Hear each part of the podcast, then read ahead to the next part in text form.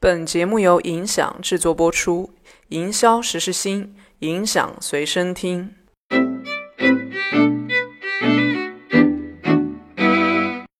好，今天呢，我们请到了影响的第三十一位对话嘉宾，呃，来自于华西生物润百颜的品牌总经理君君杨军总。我们先给大家介绍一下，其实我们之前在上海做了一场沙龙，很多品牌一听说，哎，润百颜的同事要到现场，都很开心，说只要是在营销圈内的人，一定都有去研究过这个品牌今年的成绩。我们先说说双十一的成绩吧，因为双十一是影响这个团队看到润百颜的一个起点。所以双十一取得的傲人的成绩，就从媒体端看到的数据，应该是双十一当时开启的第一天是吧？然后就拿下了天猫面部精华国货第一的成绩。是。然后呢，开启的应该是不到三天，完成破亿的新品牌一共只有十六十六家。然后润百颜是其中一个，是。这是我们能够看到的那个双十一的成绩。是。那就突然爆起来之后，很多品牌就开始去研究，哎，润百颜是干啥的？什么背景呀？怎么来的？对吧？所以我也请君君总再往下去介绍一下，就是这呃说的其实还挺简单的，我们就两年嘛，一八年到二零年问世，二零年取得了傲人的成绩，这中间应该还是经历过很多东西。然后包括他提到从消费者这边去推导出对自己自己产品的一个反哺，C to M maybe 是这样的一个理解。是。所以我们也请君君总呃去聊一聊一八年在这个整体的品牌定位。嗯。你看你是一七年到的。嗯。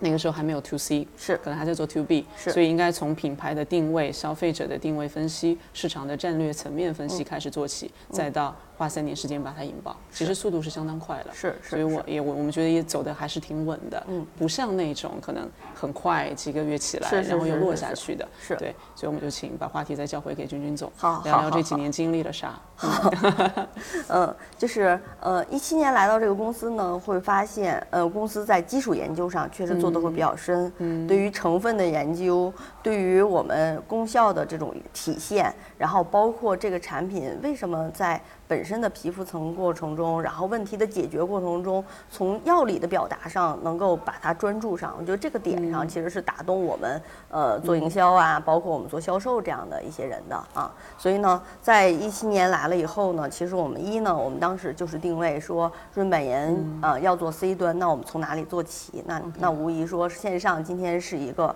呃整体的大的一个快速呃领跑的阶段，也能快速的拥抱我们的消费者。所以当时我们选择以线上为突破口。嗯，那一七年呢，其实呃，包括我们看到了很多一些社交媒体的红利，对吧？像呃小红书啊的崛起，那我们看到小红书可能有纷纷的达人啊、自发的 UGC 啊等等这样的一些曝光。那这会儿呢，其实润百颜，呃，我们在面对面向 C 端的时候，其实我们刚才说了，我们其实迎来了一波医美我们的忠实客户的这样的一些反哺。这个是意料之中的还是意料之外的？是意料之中的，因为在做 C 端之前，那推动我们做 C 端的，其实推动老板做 C 端的，就是我们的这些线下消费者。他不能说今天为了买我们一款产品，再去医美打个针，对吧？再去药店开个药，对吧？啊，所以是他们 来推动我们的啊，对。所以当时呢，也是觉得，比如说，嗯，一些 C 端的大平台一定要拥抱，比如说天猫啊、京东啊等等这样的一些大的平台要做拥抱。然后社交媒体呢，那也要去做尝试。所以当时呢，我们可能在小红书啊，然后呢等等啊，微博呀去做了一些尝试。然后正好呢，就是因为我们在呃我们的一些合作伙伴啊，然后呢包括我们的一些呃粉丝啊等等，其实这里面呃卧虎藏龙啊，对，所以范冰冰其实就是里面的一个呃代表性的一个人物。对，她其实真的是我们的一个产品的忠实的一个呃粉丝和用户啊，她真的是在实实在在的用我们的产品。所以在范冰冰进入啊，谢谢。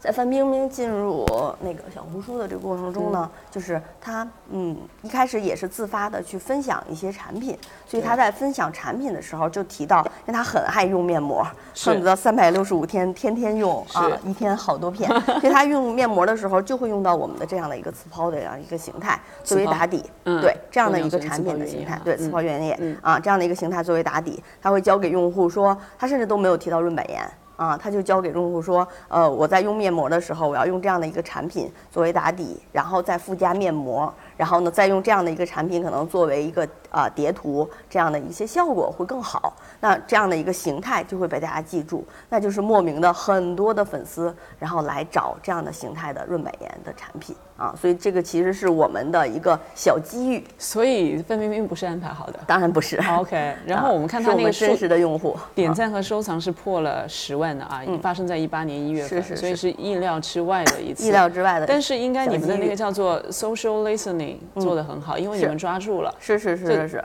如果他没有提到是润百叶，你们怎么？就自己怎么知道？哎，这个点我要结合上了，是怎么抓到这个点的？就是因为呃发了以后，其实我们也会看到我们很多的粉丝在跟，因为我们跟粉丝是有通道的。其实从一呃一七年，我们其实就建立了一些群啊等等啊这样的一些私域啊。对，但虽然说那会儿不叫私域，没有做深耕，但是很多粉丝会告诉我们，哎，范冰冰竟然在小红书上 PO 了你们，他 PO 了，他没提到你的名字，但是有照片上面有你们。对，就是照片上有这样的一个形态。哦，那这个形态在当时是没有，就在市场上是没有其他的竞争对手存在的。对对对对对。啊，润百颜是算呃这样次抛形态的一个开创者。OK。对。然后抓住抓住这个点，抓住这个马上做了啥？我们当然肯定是要要求我们的市场和公关团队来围绕这个部分来做，因为这是一个机遇啊，一定是的，而且是一个。不是在策划之内的一个啊，对，所以我们一定要把它围进去，然后把它能够利用这一个点，然后扩散出来，让大家认知这个形态，认知这个形态本身的它的附加价值是什么。对，所以那通过这样的一个点呢，其实是在一八年让很多人认识了在精华品类啊有一个叫次抛的一个产品啊，它可以。呃，那可以给大家更有效的这样的一个护肤的这样的一个价值。那认知了润百颜是在国货里面还不错的，所以从一八年年中年底，其实润百颜、国货之光这样的一些哎名头就冠在了润百颜的身上啊。对对对对，消费者就自动给，还有媒体就自动给你冠上了。是是是是是。